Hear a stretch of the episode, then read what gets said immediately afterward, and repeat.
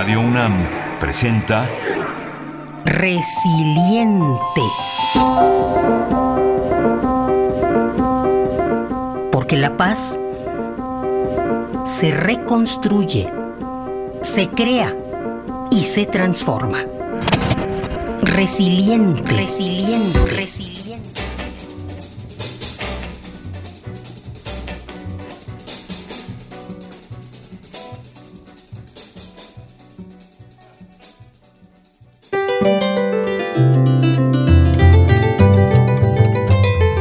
Mujeres y Comunidad. FEM Café. FEM Café nace en Veracruz, una de las regiones más ricas y diversas de la República Mexicana.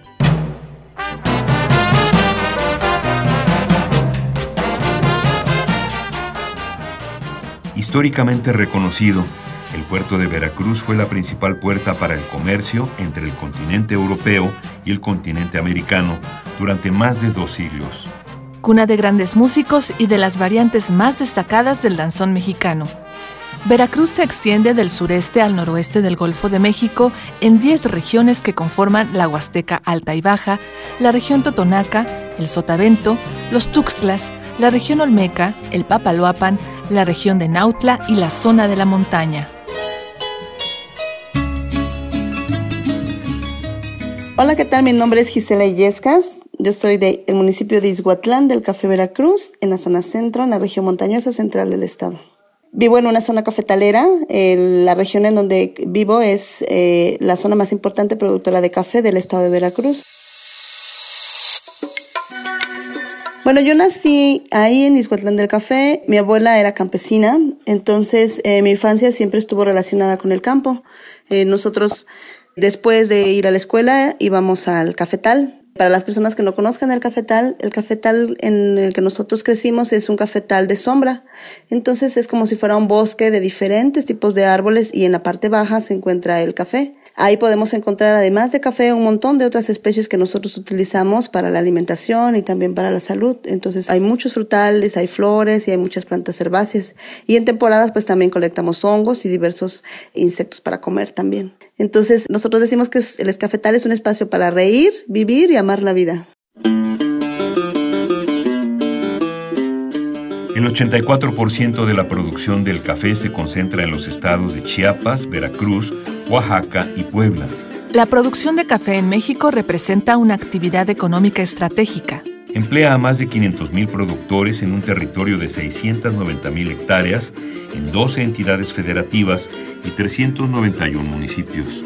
Sin embargo, el contexto económico internacional y las condiciones de marginalidad, pobreza e inseguridad que enfrentan las zonas donde se produce café representan grandes desafíos para las comunidades productoras, como el proyecto FEMCAFé.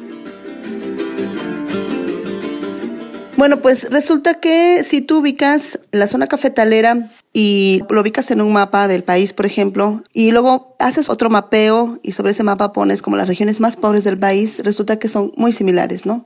Entonces, a pesar de que vivimos inmersos en una región que tiene una biodiversidad muy importante, ¿no? En la región donde estamos, eh, el bosque natural es el bosque mesófilo de montaña y los cafetales funcionan como corredores biológicos en donde las especies van de la zona de bosque, atraviesan los cafetales y van a otra zona de bosque. Entonces, el ecosistema de bosque niebla es eh, como los ecosistemas más importantes del país y del mundo, ocupa el 1% de la superficie mundial, pero representa el 10% de la biodiversidad. Sin embargo, te decía, a pesar de que mm, tiene una riqueza biológica muy importante, al mismo tiempo está marcado por la marginación y la pobreza. Y esto se debe a que el cafetal, el precio del café, está regido por el mercado de valores de la Bolsa de Nueva York.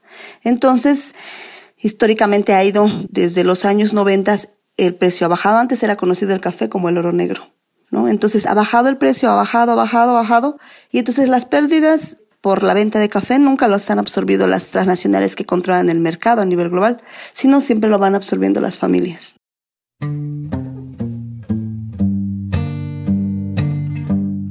El café ha sido fuente de inspiración, música, poesía y relatos maravillosos. Es una de las semillas más valoradas en el mundo. No obstante, las comunidades productoras enfrentan un sinnúmero de adversidades. Entonces, en una temporada normal, lo que produce una familia promedio en una superficie de dos hectáreas, que es la superficie promedio en la región, les alcanza para vivir unos ocho meses, ¿no? Generalmente. Y después se emplean como jornaleros en las ciudades vecinas o como albañiles o como empleadas trabajadoras del hogar. Pero ahora tenemos, por asuntos del cambio climático, nos está afectando una plaga y solamente vamos a alcanzar a vivir unos tres meses al año, ¿no?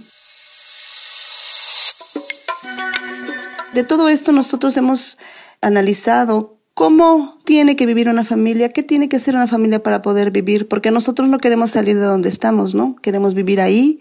Este, somos orgullosamente familias campesinas, cafetaleras, no queremos abandonar, no queremos cambiar de cultivo porque eso implica quitar toda la diversidad. Por ejemplo, si nosotros tenemos el cultivo de caña, quitarías el café y pondrías caña y moriría toda la diversidad.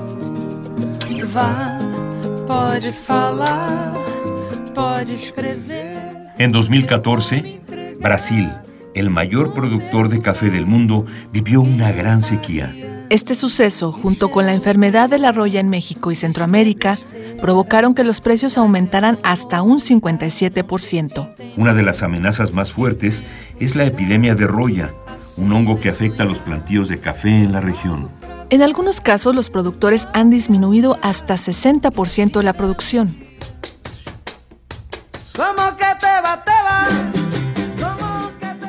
Consumimos el café de las transnacionales, nos apoyamos a las empresas, no a las familias, y entonces para los jóvenes tampoco es como mucha opción ser campesinos o campesinas, ¿no? Sino ven el narcotráfico como una oportunidad para mejorar sus ingresos y entonces también eso desestabiliza la sociedad, ¿no? Bueno, primero es como una situación de miedo, ¿no? de inseguridad, entonces empiezas a pensar en todos, ¿no? En ti como persona, en tus padres, en tus hijos, en los hijos de tus vecinos, vecinas, ¿no? Pero también es conforme va avanzando la violencia, como fue avanzando en el estado de Veracruz, pues entonces también como que tratas de no verlo, ¿no? De invisibilizarlo, ¿no? Nosotros tratamos como de visualizar qué opciones tenemos para entonces recrear nuestras comunidades, ¿no? Para reorganizarnos, para redefinir nuestras prioridades, para pensar en, en la sostenibilidad de la vida, ¿no? En, en largo plazo. Arrulladito Además de producir café de calidad y trabajar en torno a las comunidades locales, este proyecto busca fortalecer la presencia de las mujeres en este sector. Bueno, FemCafé surge con el objetivo de visibilizar el aporte de las mujeres en la actividad cafetalera. Si tú oyes hablar del café y oyes hablar de campesinos, entonces siempre piensas hombres mayores y pobreza.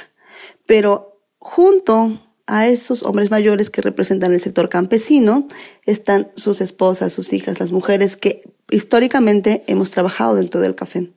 Incluso en el año como 2002, en donde el precio bajó a niveles escandalosos y hubo muchísima migración de Veracruz hacia los Estados Unidos, nunca nadie dijo que los cafetales se habían mantenido porque las mujeres se habían quedado allí. La Universidad Autónoma de Chapingo estimó que la producción de café para el ciclo 2015-2016 será de 2.216 millones de sacos, lo que significa una caída de 41.8% respecto a la cosecha del ciclo anterior. En contraste, la demanda de café crece sobre todo en sectores urbanos de la clase media y alta. Lo que más quiero en este mundo, eso eres. Y estamos hablando también de un asunto de justicia alimentaria, es decir, nosotros producimos nuestro café libre de químicos, libre de organismos genéticamente modificados, entonces es un producto bueno, pero no queríamos también pensando en otras mujeres, porque el café no es, no es un producto que nosotros que sea de autoconsumo, sino es para la venta, ¿no? Entonces, ¿cómo poder acercar a las familias consumidoras también un producto de buena calidad y a un precio justo? Y entonces eso no lo hubieran podido tal vez decidir los hombres, ¿no? Pero lo analizamos desde la óptica de las mujeres. Queremos apoyar a otras mujeres que, que puedan tener acceso a otras familias, hombres y mujeres, pues, pero desde la perspectiva de las mujeres, ¿cómo podemos apoyar al público consumidor con un producto de buena calidad a un precio justo? Y entonces así es como hemos avanzado en la idea de FM Café.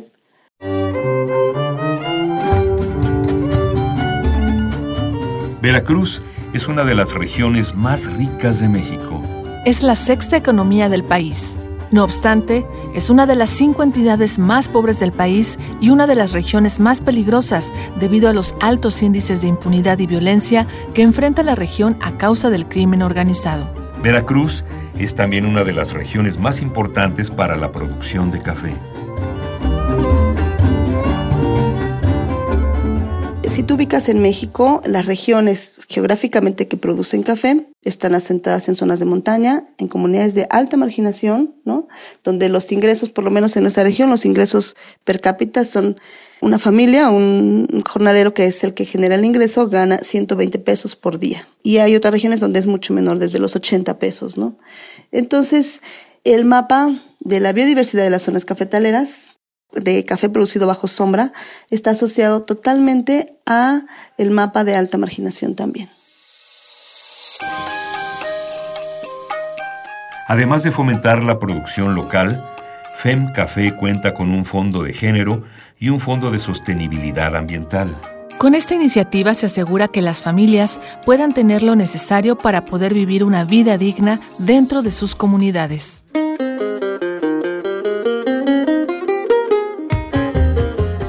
Y entonces, si uno observa el mercado de, café, cómo ha crecido en los últimos años, cómo hay cada vez más cafeterías, cómo hay cada vez más espacios donde disfrutar de un buen café, pues uno piensa, bueno, tal vez ni piensa siquiera quién lo produce, quién está detrás de una taza de café, ¿no? ¿Quién trabajó para que ese café se pudiera producir y pudiera llegar hasta donde está? Gisela Illescas estudió en la Universidad Autónoma de Chapingo es campesina, cafeticultora, feminista y agroecóloga.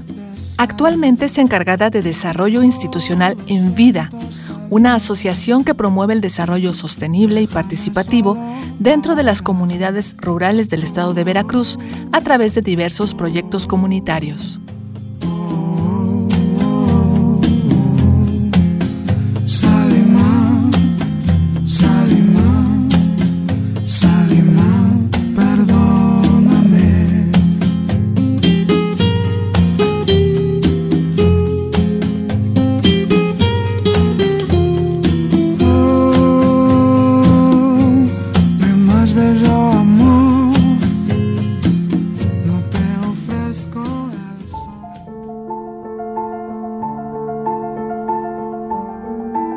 Si deseas ponerte en contacto, escribe a resilienteradio.gmail.com o a radio.unam.mx. También visita nuestras redes. En Facebook y Twitter somos Radio UNAM.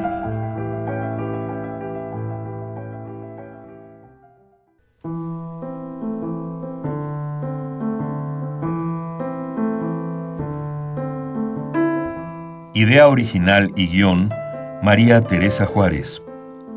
Voces, Juan Stack. Mariana Fuentes. Transcripción de entrevistas, Enrique López. Controles técnicos, Itzel Bravo. En la producción de Arfaxado Ortiz.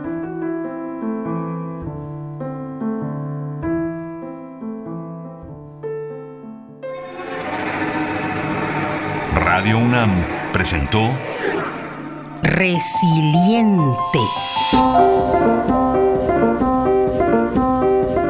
Porque la paz se reconstruye, se crea y se transforma. Resiliente, resiliente, resiliente.